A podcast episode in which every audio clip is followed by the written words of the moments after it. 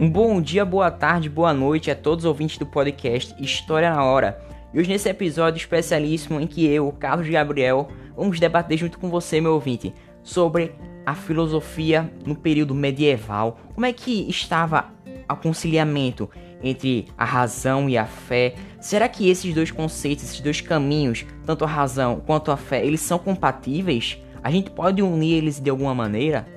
Outra pergunta: se houver um conflito entre o que nós sabemos pela fé e o que sabemos pela razão, qual desses caminhos devemos trilhar? Outra coisa, meu caro ouvinte, outra pergunta bastante importante: por que existe o mal? Sua existência diz algo sobre a existência ou a natureza de Deus?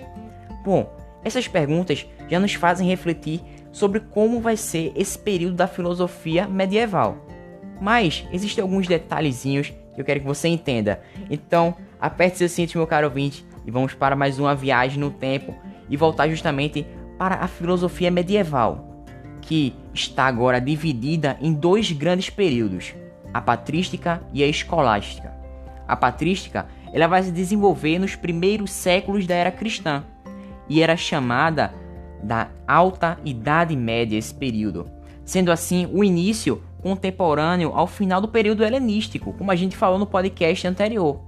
Ou seja, o que vai diferenciar os filósofos da antiguidade tardia, que ainda estavam em atividade, dos pensadores da patrística, ou seja, qual vai ser a diferença entre esses pensadores da patrística e os filósofos da antiguidade? Vai ser justamente o elemento religioso, já que os filósofos dessa nova escola, a escola patrística, eles eram em primeiro lugar teólogos, ou seja, pensadores do cristianismo recente. E aí a gente vai ver no decorrer desse podcast como essa herança da filosofia grega, ela se uniu a uma tradição crescente no Império Romano, que é justamente o cristianismo. Ou seja, vamos ver que esses filósofos cristãos, eles produziram respostas para questionamentos sobre a compatibilidade da visão de mundo cristã com os ensinamentos gregos, que eram muito respeitados e difundidos pelo mundo. Bom, mas então vamos nessa. A gente tem que perceber que a filosofia patrística, como eu falei, ela é composta por esses filósofos teólogos, ou seja, eles estudavam a Igreja Católica Apostólica Romana. E assim eles se referiam a santos padres, ou seja, eles refletiam também sobre a fé e a difundiam. Por causa desses padres, desses santos padres, a filosofia não morreu. Assim, esse período da patrística mostra o ponto de contato e de conciliação entre a fé e a razão. Assim, o cristianismo vai funcionar como uma complementação às obras dos filósofos gregos. Podemos citar a importante figura de Agostinho.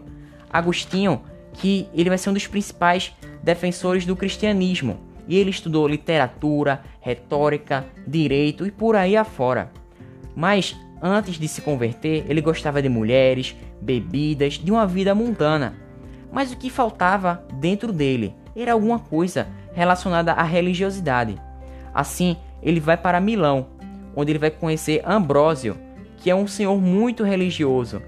E ele começará a ler a Bíblia e conviver com as ideias de Ambrósio, desse senhor que é bastante religioso, escrevendo assim o livro Confissões, que é composto por orações e reflexões filosóficas, unindo a fé e o lado racional.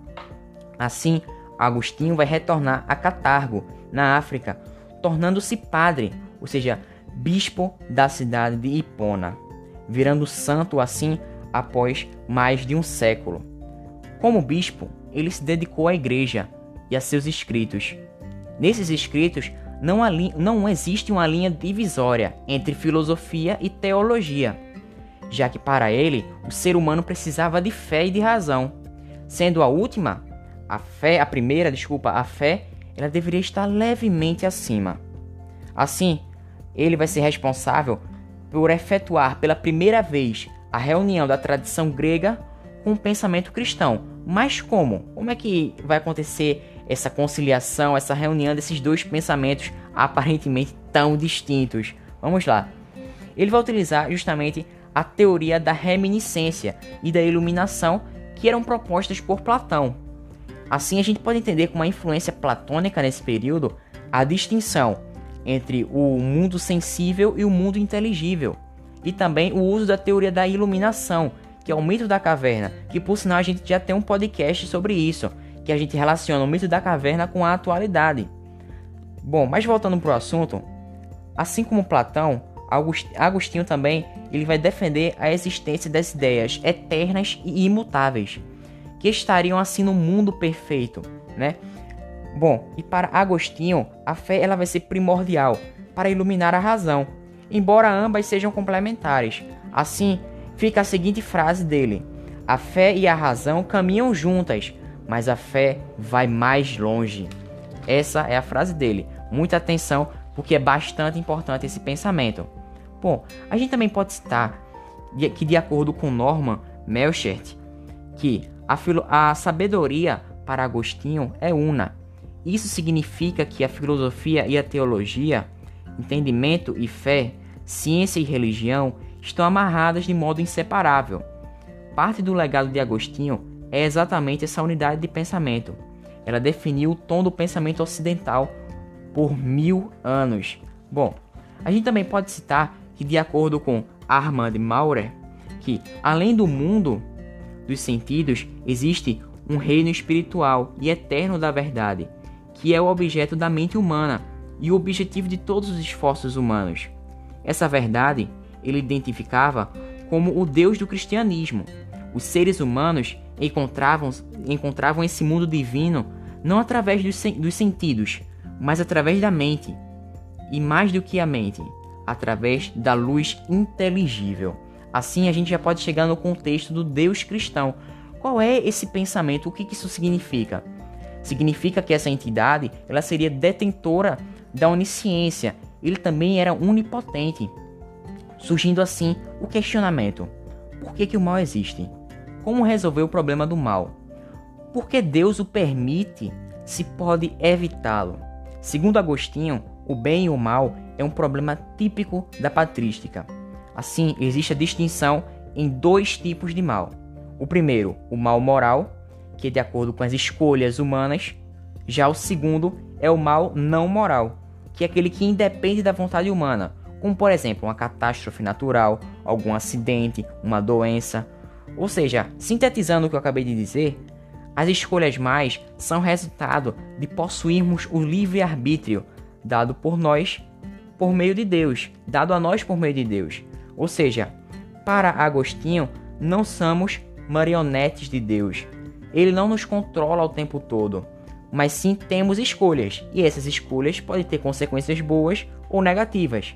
Agostinho também acreditava no pecado original, ou seja, a, a, a narrativa de Adão e Eva, ou seja, o ser humano ele vai tender para o mal do que para o bem, ou seja, existe, tem uma inclinação a mais para o pecado, ou seja, por isso a gente precisa para agir bem do socorro de Deus, segundo as ideias de Agostinho.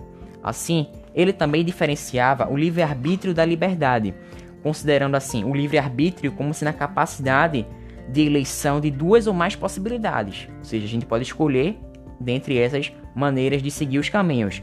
Já a liberdade, ela vai ser a escolha do bem, também chamada de boa vontade.